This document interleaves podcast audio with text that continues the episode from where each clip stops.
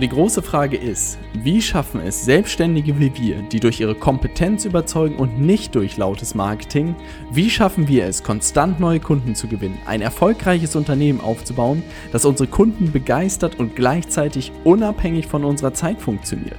Das ist die große Frage und dieser Podcast wird dir die Antworten liefern. Mein Name ist Robert Heinecke und du hörst den Stay Hungry, Stay Foolish Podcast. Kurze Einstiegsfrage. Würdest du sagen, dass dein Marketing einem klaren Plan folgt oder würdest du sagen, dass es eher willkürlich entstanden ist?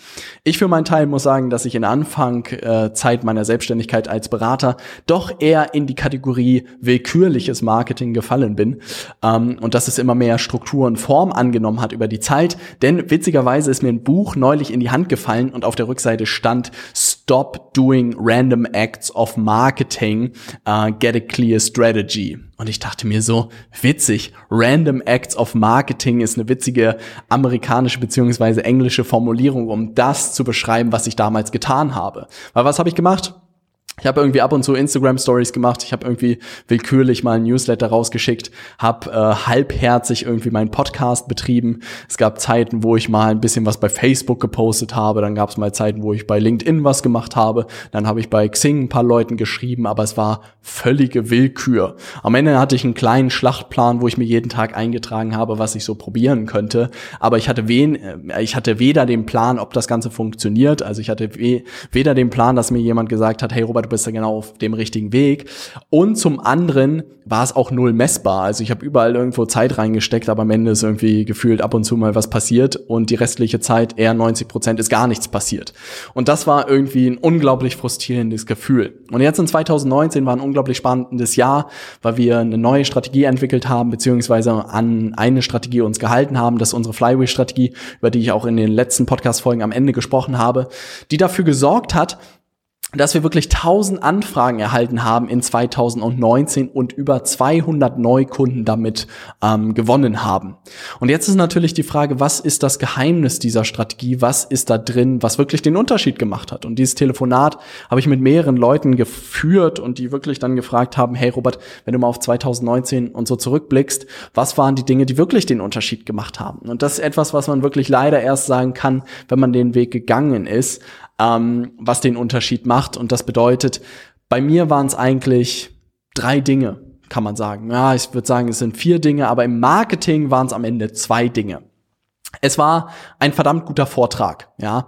Und das bedeutet, wir haben es äh, intern so schön einen unvergesslichen Vortrag genannt, weil wirklich unser Webinar beziehungsweise unser Video, was sich unsere Interessenten anschauen, ist meiner Meinung nach unglaublich gut. Ich habe nie was Vergleichbares gesehen. Unsere Strategie ist verdammt gut. Ich bin immer besser darin geworden, diesen Vortrag zu machen, weil ich ihn einfach gefühlt einmal zu viel gehalten habe und immer weiter da drin geschliffen habe, immer besser in der Methodik geworden bin und dann kam halt dazu, dass ich das Ganze als Video aufgenommen habe. Das bedeutet, diesen Vortrag habe ich nicht auf Bühnen gehalten, aber ich spreche gerne von Vortrag, weil das ist etwas, wo ich am Anfang in die Falle getappt bin, dass man sich alle möglichen Tipps zu Webinaren und so anschaut und man denkt, man muss sowas von auf die Kacke hauen und irgendwie so eine Verkaufsshow machen und wenn man jetzt bucht, dann kriegt man noch mal einen Aal oben drauf und noch eine Pfanne dazu und bis ich irgendwann gedacht habe, hey, also ich hatte diese Präsentation, ich habe tatsächlich auch ein paar davon gehalten und ich dachte mir so, oh Mann, das ist ja gruselig, Robert. Und da habe ich mir die Frage gestellt, hey, würde ich das auch in einem Vortrag sozusagen in dem Format halten? Und dann war eine klare Antwort, nein.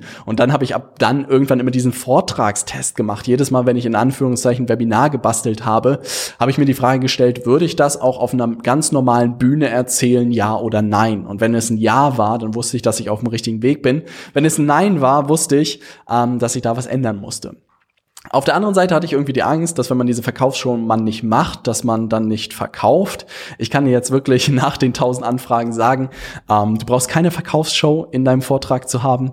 Man kann sehr elegant am Ende sagen, wie die Leute eine Anfrage stellen können. Es funktioniert besser denn je. Auch gerade es funktioniert besser denn je, wenn man die richtige Methodik dahinter hat. Das bedeutet, der eine Baustein, der dafür gesorgt hat, war dieser Vortrag, ja, den ich immer wieder ähm, geübt habe, den ich immer weiter perfektioniert habe und wirklich über das letzte Jahr habe ich mich nur mit diesem einen Vortrag beschäftigt. Ich habe nicht 20 Vorträge gemacht mit 20 unterschiedlichen Themen, sondern eigentlich ein Vortrag, ein Thema, was ich immer weiter perfektioniert habe. Und der zweite Baustein ist, wenn du in Anführungszeichen Vortrag oder ein Video beziehungsweise eine PowerPoint-Präsentation hast, da brauchst du ja auch Zuschauer. Ne? Und deshalb ist dieses Bild irgendwie so sehr greifbar.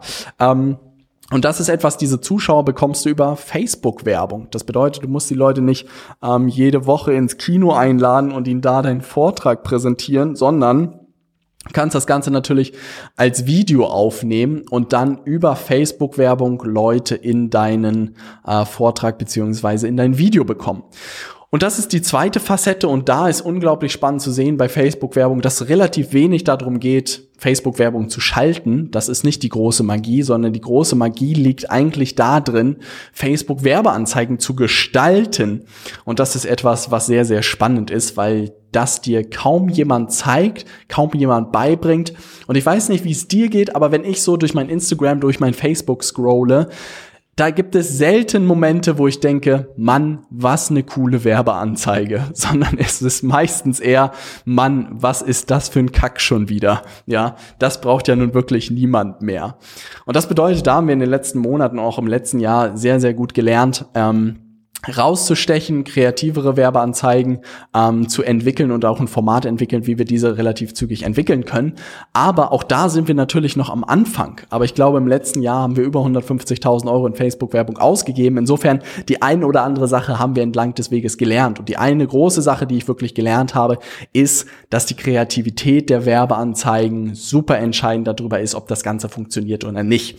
Und das ist etwas, was ich häufig höre, dass Leute irgendwie mal 50 Euro in Facebook-Werbung ausgeben und dann sich wundern, dass es nicht funktioniert. Das Problem ist nicht die Facebook-Werbung, sondern ist es deine Werbeanzeige, die verdammt kacke ist, wenn man das mal so offensichtlich sagen darf. So war es auf jeden Fall bei mir. Meine ersten Werbeanzeigen waren verdammt kacke und das war auch der Grund, warum es nicht funktioniert hat, offensichtlich. Ähm, aber wie bei allen Sachen ist es einfach eine Reise und man muss wissen, wie die Methodik funktioniert und man muss wissen, wie man Werbeanzeigen gestaltet, die wirklich auffallen und wo die Leute am Ende auch Lust haben, drauf zu klicken. Und ich weiß nicht, ob du unsere Simpsons-Ad gesehen hast, aber diese Simpsons-Ad ist eingeschlagen wie eine Bombe. Ähm, hat unglaublich viel Spaß gemacht, die zu schalten. Und auch die Ergebnisse waren mehr als beeindruckend. Und das war das erste Mal, dass wir so ein bisschen Sachen ausprobiert haben, die völlig außerhalb unseres Kontextes irgendwie sind. Und das hat gezeigt, dass es super gut funktioniert hat. Und jetzt legen wir da richtig los, solche kreativen Sachen zu machen. Aber das bedeutet, am Ende im Marketing waren es diese zwei Sachen. Wir haben keine Chatbots gemacht. Wir haben keine großen Instagram-TV-Sachen gemacht. Wir haben keinen YouTube-Kanal gestartet. Wir haben keine große Facebook-Gruppe irgendwie bedient.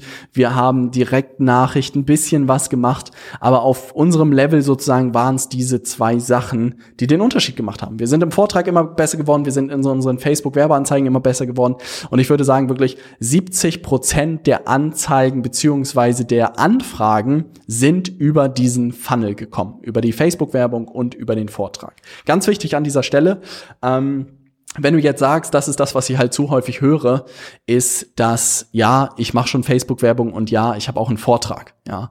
Und da muss ich halt dazu sagen, das sind beides nur Formate. Die Frage ist die Methodik, die du da drin hast. Und dafür haben wir eine Trust Point Methodik entwickelt. Das bedeutet, wie schafft man es wirklich innerhalb von fünf Minuten verdammt viel Vertrauen aufzubauen, dass die Leute wirklich Lust haben, eine Anfrage zu stellen. Und damit haben wir uns sehr systematisch in den letzten Monaten beschäftigt, weil aus meiner Erfahrung raus beschäftigt sich ein Interessent vielleicht fünf Minuten mit dir. Er geht auf dein Instagram-Profil, er guckt sich vielleicht die ersten zwei Minuten von deinem Webinar an, er liest sich eine E-Mail durch und dann entscheidet er, ob du Müll bist oder ob er sich weiter mit dir beschäftigt. Das bedeutet, du brauchst halt eine Methodik in deinem Marketing, wenn es grö größer wirst, wie schaffst du es wirklich innerhalb von fünf Minuten eine Vertrauensebene aufzubauen, dass die Leute bei dir eine Anfrage stellen. Und das ist sozusagen die Kunst. Und das passiert in jeder Werbeanzeige. Das passiert in dem Vortrag in den ersten fünf Minuten, das passiert in deiner Außendarstellung bei Instagram, das passiert auf deiner Homepage, das äh, passiert bei deinen Google-Suchergebnissen. Und das ist etwas, was ich sehe, was die wenigsten Leute auf ihrem Zettel haben. Und das ist etwas, was wir jetzt immer weiter gemeistert haben. Und was unglaublich cool zu sehen ist, dass viele Leute halt wirklich nur ihren Funnel irgendwie, wenn überhaupt, auf dem Zettel haben oder ihre Homepage auf dem Zettel haben, aber die Interessenten, die Konsumenten werden immer intelligenter und gucken sich wirklich deinen gesamten digitalen Fußabdruck ein Stück weit an und gucken halt, ob das, was du erzählst, mit dem matcht, was sie ansonsten sehen. Und wenn das nicht sitzt und nicht wirklich einer klaren Methodik irgendwie folgt, wird es halt verdammt schwierig. Das waren die 70 Prozent der Anfragen. Wo kamen die 30 Prozent, die restlichen her? Und tatsächlich über meinen Podcast. Ja, also ich hätte selbst nicht geglaubt, dass der Podcast so eine wichtige Rolle heutzutage spielt. Ähm, und das ist auch der Grund, warum wir vielen Kunden von uns empfohlen haben, wirklich einen eigenen Podcast zu starten. Die einen sagen dann natürlich gleich, uh, es gibt schon viel zu viele Podcasts. Nein, gibt es nicht, ja, sondern äh, Podcasts gibt es wahrscheinlich viele, aber auch da brauchst du natürlich die richtigen Strategien, um viele Podcast-Hörer zu bekommen. Und ich würde sagen, bei 80 Millionen Menschen in Deutschland, Dachregion wahrscheinlich, keine Ahnung, 100, 120 Millionen. In Erdkunde war ich leider immer Kreide holen. Ähm, sind das sehr, sehr viele Menschen, die sehr viele Podcasts hören jeden Tag und insofern da ist genug Platz. Aber ein Podcast ist eine Riesenchance, um verdammt viel Vertrauen aufzubauen. Ja, also wenn jemand mehrere Podcast-Folgen von dir gehört hat, mm, wenn ein Podcast-Hörer, wenn du vielleicht in ein Telefonat mit uns kommst und schon ein paar Folgen mit mir gehört hast, dann ist es deutlich einfacher am Ende mit dem Start der Zusammenarbeit, weil du meistens schon weißt, was auf dich zukommt. Du weißt, äh, welche Preise wir haben, du weißt, welche Programme wir anbieten und dann ist eigentlich nur noch eine Formalie und dann können wir loslegen, zusammenzuarbeiten und was mich extrem freut.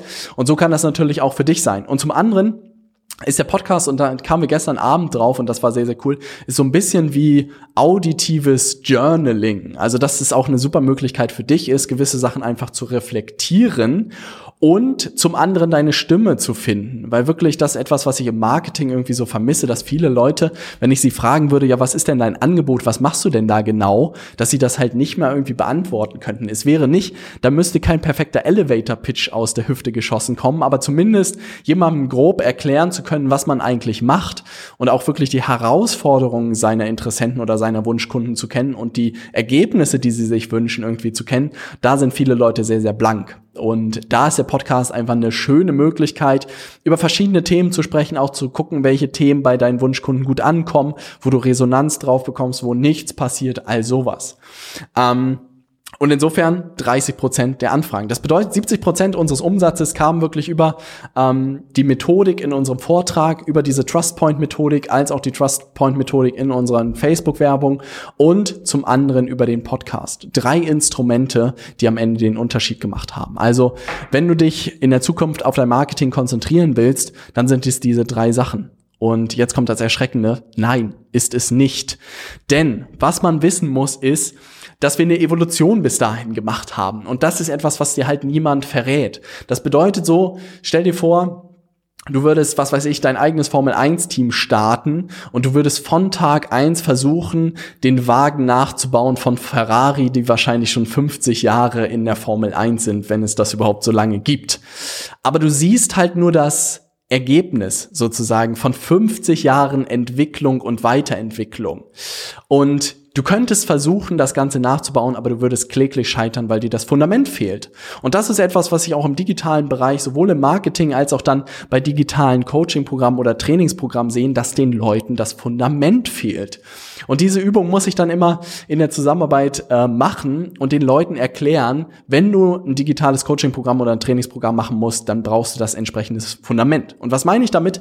In meinem Workshop zum Flywheel zeige ich diese Grafik, dass wirklich der erste Schritt ist mal erstmal ist, individuell als Berater oder als Agentur ausgebucht zu sein. Das bedeutet, individuelle Aufträge wirklich hoch und runter zu machen und komplett ausgelastet zu sein. Das ist der erste Zielzustand.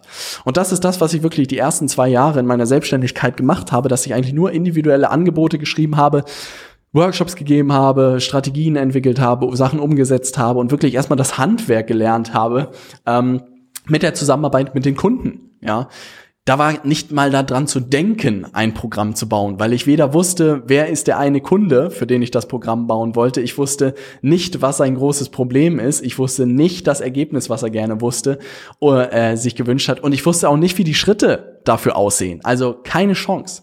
Was ich dann gemacht habe, ist, nachdem ich ausgebucht war, dass ich ein eigenes Angebot entwickelt habe. Dass mir wirklich überlegt habe, über die 20 Kunden, die ich betreut habe, was waren irgendwie, was war der eine Kunde, mit dem es am meisten Spaß gemacht hat, zusammenzuarbeiten. Und zu dem Zeitpunkt war das David, ähm, dem ich wirklich dabei geholfen habe, als selbstständiger Life-Coach sein, seine Kiste zum Laufen zu bekommen und habe ihm geholfen bei der digitalen Kundengewinnung, wie er das Ganze machen kann. Und habe halt gesagt, hey, die Zusammenarbeit mit David macht unglaublich viel Spaß. Ich mache ein eigenes Angebot genau dafür. Und dann habe ich angefangen, die ersten Leute dafür einzusammeln. Nur selbstständige Berater habe ich eingesammelt und habe dann erstmal mit sieben Leuten eins zu eins gearbeitet. Das war der nächste Schritt. Immer noch kein Programm in Sicht. Ja, weil was war der nächste Schritt? Ich hatte plötzlich diese homogene Gruppe an Kunden, die ich betreut habe, also mehr oder weniger sieben Davids. Und ich wusste ganz genau, was deren Problem ist. Ich wusste ganz genau, was sie gerne erreichen wollten. Und ich konnte entlang des Weges halt lernen, was sie brauchen, welche Instrumente funktionieren und welche nicht funktionieren. Und das war einfach das Notwendige für mich, um zu lernen, kann ich daraus irgendwann ein Programm machen oder nicht. Weil im Programm speicherst du ja nicht nur Informationen, äh, hier ist ein großer Themenpool an Sachen, die mir irgendwann mal geholfen haben, sondern bestenfalls Jedenfalls ist ein Programm eine Schritt-für-Schritt-Anleitung. Und vielleicht ist das irgendwie ein Verständnis, was ganz wichtig ist, was man einmal verstanden haben muss. Kunden kaufen kein keine Informationssammlung mehr und hier ist all mein Wissen zu unterschiedlichen Themen, sondern sie wollen wirklich eine Schritt-für-Schritt-Anleitung zu ihrem Ergebnis von ihrem Problem. Und den nächsten Schritt, den ich gemacht habe, ist, dass ich ein Gruppencoaching angefangen habe, dass ich wirklich ähm, zehn Leute zusammengepackt habe in eine Gruppe und die betreut habe. Alle selbstständige Berater, alle, die Probleme hatten dabei, Kunden und Aufträge zu gewinnen und die habe ich in der Gruppe betreut. Habe die einmal pro Woche, habe den sozusagen Google Drive Ordner freigeschaltet, wo ein paar Arbeitsblätter drin waren und die Praxisvideos Videos, was sie umsetzen mussten. Ähm, und dann habe ich mich einmal pro Woche mit denen zusammen telefoniert. Und das habe ich dann auch erstmal ähm, zwei, drei Monate gemacht und die begleitet und geguckt, ob ich wirklich die Ergebnisse liefern kann, die ich äh, versprochen habe. Und dann, nach mehreren Monaten, ja, sowohl in der 1 zu 1 Zusammenarbeit, sowohl in dem, in dem Gruppencoaching, dann fühlte ich mich irgendwann so weit, nach wirklich, würde ich sagen, 15 bis 20 Kunden, denen ich sowohl 1 zu 1 oder in der Gruppe geholfen hatte, fühlte ich mich langsam so weit, dass ich mein eigenes Programm entwickeln konnte. Ähm, und habe das dann, ich glaube, es muss am 4. April 2018 gewesen sein. Oh ja, da haben wir bald Zweijähriges. Ähm, habe ich das Programm gelauncht mit 25 Leuten. Ähm, es war ein unglaublicher, es war ein unglaublicher, ich habe mich unglaublich gefreut. Ähm, es hat es aber nicht leichter gemacht, sage ich ganz offen und ehrlich zu dir, weil wirklich Menschen im Trainingsprogramm Dinge beizubringen, du verlierst die persönliche Verbindung ein Stück weit, also das, was du in 1 zu 1 Gesprächen oder in Gruppencoaching sozusagen drin hast, verlierst du plötzlich, weil die Leute mit dem Programm mehr arbeiten als mit dir. Du musst die Motivation hochhalten, du musst die Ergebnisse sicherstellen und dann kam erst das Trainingsprogramm. Und bis dahin hatte ich kein Webinar, ich hatte keine Facebook-Werbung, damit hatte ich mich nicht eine Sekunde beschäftigt, sondern ich habe hauptsächlich die Leute über meinen Podcast und über mein Inbound-Marketing sozusagen gewonnen. Und als das alles stand, spannend, als ich mit den 25 Leuten das Programm hatte und wirklich eine solide Basis hatte, kam Nils irgendwann dazu und dann haben wir angefangen mit Facebook-Werbung und mit diesem unvergesslichen Vortrag. Und dann haben wir es aufgedreht. Was ich mit dir dieser Podcast-Folge mitgeben möchte, ist ähm, eine Sache, glaube ich, dass viele Leute, die ich gesehen habe, auch von außen, ich glaube, weil einfach die Informationen fehlen, sie versuchen direkt Strategien umzusetzen, die Leute tun, die schon seit zwei oder drei Jahren oder wenn nicht sogar länger die Sachen machen und damit wirklich auf die Schnauze fallen. Und was ich dir zum anderen zeigen wollte, ist, dass es einfach Evolutionsschritte gibt, die man davor gemacht haben muss. Also du musst mindestens mit fünf Leuten eins zu eins mit an dem gleichen Problem, an dem gleichen Ergebnis gearbeitet haben ähm, und dann da draußen Gruppen Gruppencoaching gemacht haben und erst dann wird wirklich ein Programm erst sinnvoll, meiner Meinung nach. Natürlich kannst du immer einen Kurs bauen, wo du Leute reinschickst, äh, die sich irgendwie nette Videos angucken, aber die werden nicht zufrieden sein werden, weil ultimativ will ein Kunde immer eine Lösung für sein Ergebnis haben. Und wenn du da nicht irgendwie 15 bis 20 Leute mal wirklich live sozusagen am Telefon, also wirklich persönlich hingeführt hast, dann fehlt dir absolut das Fundament, um ein Trainingsprogramm zu bauen. Und genau diese Schritte habe ich auch in fünf Phasen der Evolution gebracht, beziehungsweise fünf Phasen der Skalierung. Und wenn dich das interessiert, dann geh gerne auf leadersmedia.de slash workshop. Ich habe es noch so ein bisschen mit kleinen Tieren verbildlich. Es ist vom Piepmatz bis zum Löwen. Ja, und Phase 1 sind die individuellen Angebote, worüber ich gesprochen habe. Phase 2 ist das Kernangebot. Phase 3 ist das Gruppenangebot. Phase 4 ist das digitale Trainingsprogramm und Phase 5 ist dann aufbauende Angebote. Ähm, das zeigt dir genau das. Ähm, weil wirklich, das ist die größte Gefahr, die ich sehe. Alle Leute erzählen, ja, mach ein Programm oder ja, mach Facebook-Werbung.